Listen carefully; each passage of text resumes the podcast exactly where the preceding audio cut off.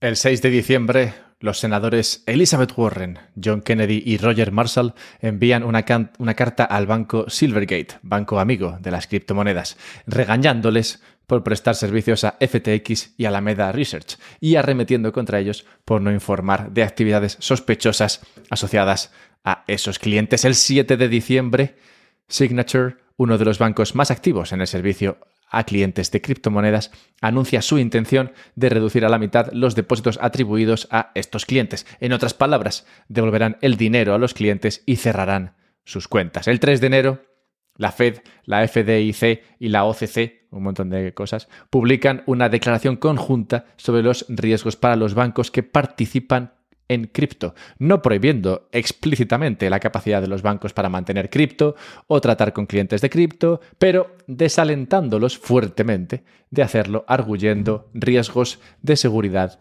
y solidez. El 9 de enero, el Metropolitan Commercial Bank, uno de los pocos bancos que atienden a criptoclientes, anuncia el cierre total de su negocio relacionado con criptoactivos. El 27 de enero, la Reserva Federal deniega la solicitud del criptobanco Custodia para convertirse en miembro del sistema de la Reserva Federal, citando de nuevo riesgos de seguridad y solidez. Estos son solo algunos de los ejemplos en materia de regulación bancaria sobre cripto que hemos visto en Estados Unidos en los últimos meses. Occidente tiene una manera peculiar de prohibir aquello que no le gusta. A diferencia de países donde la democracia y las libertades están menos instauradas, en Estados Unidos y Europa se suele atacar un sector usando la técnica del ahorcamiento. En China o India, por su parte, hemos visto una prohibición total o parcial de todo lo que suene a cripto. Atacan el sector a cañonazos, con dudoso éxito hasta la fecha. Una prohibición a pelo, como estas de China o India en Estados Unidos, quedaría fea y resultaría en batallas legales que podrían demorar mucho la buscada prohibición. Por esto, en lugar de un enfrentamiento frontal, se atacan las líneas de abastecimiento, en este caso las conexiones de las empresas cripto con los bancos. Sin bancos no hay manera de cobrar. Si no puedes cobrar, poco negocio vas a hacer. Acabo de terminar de leer el ensayo sobre la ley de Bastiat. En este texto, escrito en, escrito, en 1840, se habla del riesgo de emplear la ley para saquear en lugar de para proteger. Nos habla de que en cualquier sistema democrático encontramos unos representantes cuyo poder deriva de unos votantes, que tienen unos intereses que pueden o no coincidir con los del resto de la población. Por ejemplo, si en un país solo votasen los consumidores de plátanos, es de esperar que los representantes políticos legislen de manera que se proteja ante todo el plátano. Si una desgracia ocurriese, Dios no lo quiera, y los plátanos empocharan durante el mandato de Pepito, entenderíamos que Pepito no repita en el cargo. Es más, cabría esperar que se promulgaran leyes que favorecieran la obtención de plátanos de manera encubierta, por ejemplo, imponiendo subsidios a su importación, subsidios que pagarían todos los ciudadanos, también los que no consumen plátanos, y que vienen a favorecer a los consumidores de plátano, que son, a fin de cuentas, los que votan. Es de esta manera que se produce el saqueo mediante el uso de la ley. Las razones que se esgrimen para explicar la necesidad del subsidio son lo de menos. Lo que importa es el resultado. Todos están siendo privados de su ahorro para favorecer a unos pocos. Este ejemplo tan simple debe servir para darte una idea de la cantidad de saqueo que existe hoy día al amparo de la ley. Si Bastiat estaba preocupado con esta situación hace casi 200 años, me alegro enormemente de que no viviera para ver lo que tenemos montado hoy día. El engranaje legislativo actual es masivo, demasiado grande para ver el alcance de su poder de saqueo, y tan aceptado que para verlo hay que aprender a mirar de nuevo. La ley nació para proteger frente a la injusticia, entendiendo por injusto todo acto que ataca la justa propiedad de las personas. Curiosamente, hoy la ley permite el ataque a esta propiedad bajo la premisa de que es lo justo. Cuando ocurrió la debate de FTX, que traté en un podcast, por si se te ha olvidado, muchos temimos que se usase este hecho para traer más regulación al mercado cripto o al mundo cripto, cuyo máximo exponente, como sabemos todos, es Bitcoin. Esto parece ser precisamente lo que está ocurriendo. Tampoco es que antes de Sam Bankman Fried las puertas a cripto estuvieran abiertas, más bien lo contrario. un ETF spot sobre Bitcoin ha sido negado decenas de veces y habría razones para preguntarse hasta qué punto hay mimbres para rechazar esta posibilidad. Recientemente explicaba Michael Sonnenschein, CEO de Grayscale, la base sobre la que se están querellando contra la SEC, el regulador financiero americano. Su argumento es que la SEC, habiendo aprobado un ETF sobre futuros de Bitcoin, no puede después negarse a aprobar uno spot, arguyendo que Bitcoin está controlado por unos pocos. Esta razón aplicaría tanto para negar un ETF sobre futuros como el spot. Así que Grayscale opina que les están timando, básicamente. ¿Ganarán? Pues no se sabe, pero argumentos tienen para pensar que el regulador no está actuando de manera honesta. Nick Carter ha publicado un artículo titulado Operation Choke Point 2.0. Te gustará o no este chico, pero se le da bien poner títulos. En él explica que, cito, lo que comenzó como un goteo es ahora una inundación. El gobierno de Estados Unidos está utilizando el sector bancario para organizar una ofensiva sofisticada y generalizada contra la industria de las criptomonedas. Y los esfuerzos de la Administración no son ningún secreto se expresan claramente en memorandos, directrices reguladoras y entradas de blog. Sin embargo, la amplitud de este plan, que abarca prácticamente a todos los reguladores financieros, así como su naturaleza altamente coordinada, tiene nerviosos incluso a los criptoveteranos más férreos, que temen que las empresas de cripto acaben completamente desbancarizadas, que las stablecoins queden varadas y no puedan gestionar los flujos de entrada y salida de cripto y que las bolsas queden totalmente aisladas del sistema bancario. Cierro cita. Esta supuesta operación Choke Point tendría por objetivo cortar los puentes entre las empresas cripto y los bancos. Y como apuntaba antes, esos puentes son básicos. El fundador de la empresa Hedgehog, una startup cripto que perdió acceso, no se me da bien decir cripto, que perdió acceso a su banco a raíz de la quiebra de FTX, explicaba, cito, es casi gracioso ya que las criptomonedas se crearon para evitar que los bancos las sorprendieran. Pero, tal y como han evolucionado las cosas, los sistemas fiduciario y criptográfico deben, muy graciosos los de cripto, perdón, deben poder comunicarse entre sí para mayor comodidad de los clientes. Nos sentimos apenados por el repentino cambio de rumbo. Hedgehog confiaba en este socio bancario para la parte fiat de nuestra solución de custodia. Ahora tenemos que idear un sistema diferente y retrasar los depósitos y retiradas en fiat hasta después del lanzamiento. Hedgehog pasó por todos los trámites burocráticos y llegó lista para jugar, con el registro de la SEC en una mano y el estatus legal de fiduciario en la otra. Pero las finanzas tradicionales seguían asustadas por la posible desaprobación de los reguladores. Cierro cita. Realmente lo que es gracioso aquí es que llames a tu empresa Hedgehog en honor al erizo, animal provisto de una defensa impenetrable, y mueras al primer soplido. Podríamos decir que hoy se están aprobando más leyes que antes y que no están siendo del todo favorables para este sector. Ahora, quizás esto es lo justo. Mucha gente perdió cantidades ingentes de dinero con la caída de FTX, que al tiempo provocó la quiebra de una docena de empresas más, lo que implicó la desaparición de más ahorros de más personas. Un marrón.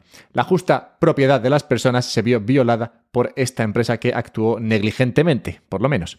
Así que en este caso, incluso los menos sospechosos de ser socialistas podrían argumentar que vendría bien una ley para evitar futuros perjudicados. Perjudicados como Travis, el protagonista de nuestra historia de hoy. Una persona que ha pasado de los cielos a los infiernos y hoy se plantea la pregunta de ¿es esta una batalla que merezca la pena? Bienvenidos a un podcast sobre Bitcoin. Soy Alberto Mera y en este podcast hablo de Bitcoin. Si eres nuevo, en el pod ibas un poco verde, puedes comenzar con episodios del principio, es decir, irte a los primeros, donde yo mismo voy aprendiendo sobre lo básico de Bitcoin y compartiendo mi aprendizaje. También puedes ir a la página web un podcast sobre bitcoin.com y encontrar los temas por categorías. Así, si te interesa mercados, pues mercados. Si te interesa financiero, pues financiero, energía, política, filosofía. Hay bastantes categorías, pero todas alrededor de la cuestión de Bitcoin. Bien, hoy quiero abordar el tema de la regulación y responder a la pregunta de nuestro querido Travis. Pero antes, dejadme que os comente un par de cosas que son referentes a un par de empresas que son a su vez sponsors de este podcast. El primero es en Relay, ya lo conocéis todos, Relay con I latina. ¿Por qué recomiendo Relay? Bueno, lo recomiendo porque es... Eh, especialmente sencillo de usar y prácticamente privado. Entonces, para mí optimiza ese, esa unión entre la sencillez y la privacidad. Al final, Relay es una aplicación, tú te la descargas y puedes comprar Bitcoin a través de ella enviando euros a esta empresa por medio de una transferencia bancaria o simplemente con un pago por tarjeta. Y ya está, ellos te mandan Bitcoin a un monedero que tú controlas. Esto si eres eh, particular, porque también podrías tú pensar que como empresario o como inversor gestor de muchos fondos, pues igual te interesa comprar Bitcoin, pero digamos eh, a mansalva, a granel, a lo grande. Bueno, pues hay un sistema con Relay, Relay Private o Relay Business, que atiende a estos tipos de clientes. Si te interesa esta parte por tus circunstancias de riqueza particulares, pues puedes eh, mandarme un mensaje por Twitter o simplemente puedes ir a la descripción y encontrar el enlace a Relay, donde podrás eh, informarte más sobre las condiciones que se dan a estas personas con grandes capitales que quieren comprar Bitcoin a través de su empresa o a través de simplemente su, bolsillo. Pero eso sí, empezando desde 100.000 o 50.000 euros. Bien, pues eh, Relay te permite hacer todo esto y si tú estás comprando Bitcoin y tienes ese Bitcoin en la aplicación de Relay, en algún momento te deberías plantear al menos la posibilidad de enviarlo a un monedero frío, un monedero sólido, un hardware wallet que llaman. En este monedero tú lo que haces es guardar Bitcoin de manera segura, de manera que tú custodies. Esto veréis que es importante más con el tema que vamos a tratar hoy, pero sí, en general es importante para cualquiera de vosotros que empiece a tener ya una cantidad de sats sustancial. Bueno, pues si, si llegáis a ese punto, lo cual me congratularía, pues podéis compraros un monedero. Y el monedero que yo recomiendo es la Bitbox. La Bitbox es un monedero muy sencillo de usar tiene una pantallita, es una especie de USB con pantalla en este sentido, bueno, es novedoso, pero tampoco es nada demasiado loco. Es técnicamente muy sencillo de emplear. Yo he sido capaz de usarlo y fíjate que yo soy un poco tolai para esto. Así que la Bitbox es de nuevo un sistema muy sencillo. Como veis, la sencillez es la característica principal que yo busco en los servicios que tienen que ver con Bitcoin. Así que nada, con Relay puedes comprar, con Bitbox puedes guardar y en ambos tenéis descuento que poder utilizar. Encontrarás estos enlaces y descuentos en descripción del podcast. Así que cuando tengas un ratito, pues te bajas ahí y miras eso o lo que quieras mirar. También hay enlaces a la información que he empleado para el podcast de hoy, el cual me dispongo ahora mismo a continuar. Conocí a Travis Kling, nunca realmente, con quien sí he tenido una relación epistolar, ha sido con su compañero y socio, Anthony. Ambos montaron el fondo de inversión Ikigai, con la idea de mejorar los rendimientos al invertir en Bitcoin. O sea, compraban Bitcoin, pero te prometían que ganarías más que simplemente teniendo Bitcoin. Si bien es cierto que luego se metieron rápidamente a otras cosas que no son Bitcoin. Pero bueno, Anthony siempre me ha parecido un tipo majo. En los pocos mails que me crucé con él durante los años 2020-2021, me explicó su tesis de inversión y se podía atisbar ese pozo bitcoinero que hace más fácil conectar con alguien. Por eso, cuando leí que habían perdido todo el dinero que gestionaban con la caída de FTX, me sentí triste por ellos. Imagina crecer un fondo desde cero, llegar a gestionar millones de dólares de otras, personas que confían en ti y perderlo todo no por una mala inversión, sino porque el custodio desaparece con todo el dinero. No tuvo que ser un día feliz para ellos. En palabras de Travis, cito, el futuro de Ikigai y el mío están muy en el aire en este momento. Teníamos la gran mayoría de nuestros activos en FTX en el momento de la quiebra, por lo que ese acontecimiento ha resultado ser un importante punto, punto de inflexión tanto para Ikigai como para mí. Cierro cita. Llamarlo punto de inflexión me parece que se queda corto, pero habla de, bueno, digamos, la modestia, humildad, la buena elección de palabras por parte de Travis. Ante esta tesitura, Travis envió hace unas semanas un mail a todos los suscritos a su newsletter, en el que se planteaba si esta batalla merece la pena. La batalla a la que se refiere es cripto. Él plantea que todo el ecosistema cripto, desde Bitcoin hasta Dogecoin, es una masa ingente de potencial, algo que puede llegar a ser muy importante o que también puede llegar a no ser nada. Le preocupa enormemente que Bitcoin y lo que no es Bitcoin se esté usando tanto para el bien como para el mal, y no es capaz de llegar a una conclusión sobre si hay más bien que mal o viceversa. Sí que considera el valor de un dinero como Bitcoin frente al dinero fiat. Afirma que el dinero descentralizado es una lucha que merece la pena librar. Y explica, abro cita, las monedas fiduciarias existen desde hace unos 1200 años, año arriba, año abajo, y sin excepción, todas las que han existido se han hundido. La libra esterlina es la moneda fiduciaria más antigua aún en circulación y ha perdido el 99,5% de su valor frente a la plata a lo largo de su existencia.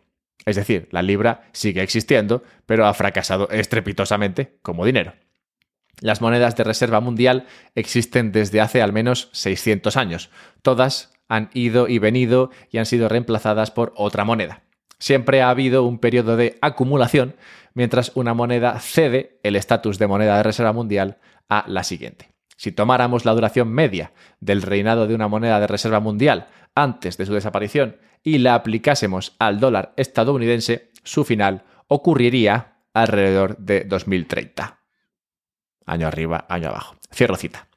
A continuación, Travis muestra un gráfico en el que podemos ver a España a tope. Concretamente muestra cómo el imperio español y su moneda fueron ganando fuerza entre el año 1500 y el 1550 frente al dinero reserva del momento, que era el portugués, para pasar a dominar entre el 1530 hasta 1640, cuando nos vimos, España digamos, se vio desbancado por Holanda. Después vino el momento de Francia, entre el año 1720 y 1815, Reino Unido entre 1815 y 1920 y actualmente, como todos sabemos, Estados Unidos y su aparentemente omnipotente dólar. Así que hoy podría estar llegando el momento de otro competidor, Complementa este gráfico con otros que muestran la debilidad del dólar, como el gráfico de deuda Producto Interior Bruto, que se encuentra en máximos desde la Segunda Guerra Mundial, o el de los déficits crecientes a los que se enfrenta Estados Unidos, que, de hecho, no ha tenido un año en superávit desde los 90. Todo para llegar a la conclusión de que el fin del dólar sería posible e incluso, incluso podría estar cerca. Situación a la que se ha llegado, en opinión de Travis, gracias a incentivos mal alineados. Idea que yo comparto y complementaría con la opinión de que siempre que puedes controlar el dinero habrá incentivos para hacerlo. Dice, abro cita, el vector de ataque de estos desajustes es tan agudo porque toda la toma de decisiones está tan concentrada en tan pocas manos. No votamos, esto lo pone en mayúsculas, sobre el tipo de los fondos federales, no votamos, mayúsculas, sobre el QE, ni siquiera votamos, mayúsculas, sobre los tipos que deciden eso. Son nombrados a dedo. Cierro cita. En este sentido, parece que o bien esté un poco mosqueado al escribir estas palabras, o también haya leído recientemente a Bastiat, que podría ser. Al final, su queja es que se toman decisiones, se legisla por unos pocos en función de sus intereses, que no tienen por qué ser los intereses de la mayoría o los intereses del largo plazo. Y por tanto, se llega a situaciones insostenibles que pueden acabar con la pérdida de valor de una moneda, como hemos visto en el pasado con todas las monedas. Continúa Travis, abro cita. Así que un tipo llamado Jerome Powell, que fue despedido de Carlyle, decide el precio de todos los instrumentos financieros y la tasa de crecimiento de todas las economías del planeta fucking Tierra. Eso no es una hipérbole, son hechos. Es fácil ver cómo surge este desajuste de incentivos, es fundamental en el proceso. Es simplemente más para políticos para imprimir. Eso ha sido cierto desde que existen las monedas fiduciarias, que es la forma en que todas las monedas fiduciarias han corrido la misma suerte. Las monedas fiduciarias son una herramienta de coordinación humana fundamentalmente rota. Cierro cita. Si aún te preguntabas si estaba enfadado o simplemente acaba de leer a Bastiat, yo creo que con esta parrafada hemos salido de dudas. Frente al dinero fiat, claro, tenemos Bitcoin. Travis lo define así. Abro cita. Bitcoin es una forma de dinero fundamentalmente mejor que las monedas fiduciarias. Creo que la propia naturaleza de Bitcoin elimina el desajuste de incentivos que ha afectado a las monedas fiduciarias a lo largo de su historia. Un mundo en el que Bitcoin es la moneda de reserva mundial o la base colateral del sistema financiero global es un mundo muy diferente al que vivimos hoy en día. El viaje desde aquí hasta allí Probablemente será lleno de baches y supongo que increíblemente doloroso en algunos puntos, pero el resultado pondría a la humanidad en una trayectoria mucho más positiva que en la que nos encontramos ahora con las monedas fiduciarias. Creo en el adagio, arregla el dinero, arregla el mundo. Cierro cita. Me encanta la palabra adagio, ¿por qué no me decís que la diga más? Total, que cree en el valor de Bitcoin. Y no solo eso, sino que ve el valor que puede tener para una sociedad. No obstante, hay cosas, otras cosas, que le cuesta ver más a Travis. Se destila de su mail que espera que se haga algo para conseguir que el aporte de cripto, en general, sea más positivo, para así poder salir de dudas sobre si Bitcoin y compañía está siendo realmente bueno o malo. Dice, abro cita, ni que decir tiene que hay muchos malos actores en las criptomonedas. Si esto no estaba muy claro antes, realmente 2022 lo dejó muy cristalino. Gente a la que solo le importa acumular tantos dólares como sea posible en su cuenta bancaria sin importarle quién salga perjudicado en el proceso. Gente dispuesta a mentir y engañar y robar en pos de ese objetivo. Cierro cita. Ve el mal en cripto, ve lo maligno y pretende que sea la legislación la que nos salve de él. Pero ¿Cómo va a hacer eso la legislación? Bastiat vivió durante la caída de la divisa francesa y la crecida de la divisa británica. Seguramente sufrió más de un susto con el dinero fiat con el que ya se iba experimentando por aquel entonces y era, como vemos en sus, escritos, muy fan de la propiedad privada. A pesar de eso, no podía protegerse de la pérdida del valor de su ahorro, salvo que tuviera todo en monedas de oro bien resguardadas. Quiero pensar que Bastiat así lo hacía. También Travis ve el valor de la propiedad privada. Expone en su mail, abro cita, los derechos de propiedad hacen del mundo un lugar mejor. Las economías con una mayor protección de los derechos de propiedad tienden a tener mayores niveles de inversión extranjera directa y de iniciativa empresarial. Los países con derechos de propiedad sólidos tienen un PIB per cápita medio que duplica con creces el de los países con derechos de propiedad débiles. Proporcionar derechos de propiedad es algo que Bitcoin puede hacer con respecto al dinero. Cierro cita. Pero hombre de Dios, si dices esto, ¿cómo puedes tener todo tu Bitcoin y el de tus clientes en FTX? Efectivamente, Bitcoin es genial como instrumento para proteger la propiedad privada. Siempre y cuando lo custodies tú o lo custodies bien, de manera segura, con multifirmas, aunque sea con ayuda de otro con una multifirma compartida. Si lo custodia otro del todo, estás cediendo el control de tu propiedad y no debería sorprenderte si, sorprenderte si por negligencia o peor, este desaparece. ¿Dónde falla Travis? Su error radica en que no es capaz de separar Bitcoin de todo lo demás. En su cabeza, Bitcoin tiene sentido, pero necesita de un amparo legal, de una legislación y un control que lo proteja de los malos actores. Travis dice, después de alabar el poder de Bitcoin de proteger la propiedad privada, abro cita, no se trata únicamente de dinero.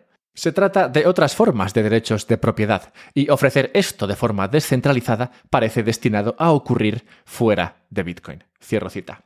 De lo que leo en sus palabras, percibo que está contento de ver que el regulador se está poniendo firme a la hora de controlar lo que pasa en cripto. Temo que no entienda realmente el valor de lo que tiene enfrente.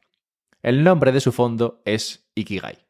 Esta palabra japonesa significa el impulso de la vida, la razón esencial por la que actúas cada día, tu propósito. No me puedo creer que el Ikigai de Travis sea un mundo con buena regulación y legisladores honestos y nobles que velen por el bienestar de todos. La regulación no salva, en la sociedad esa de votantes amantes de plátanos ya se veía el problema potencial de este y cualquier otro sistema que trate de velar por el bienestar de todos a base de legislar.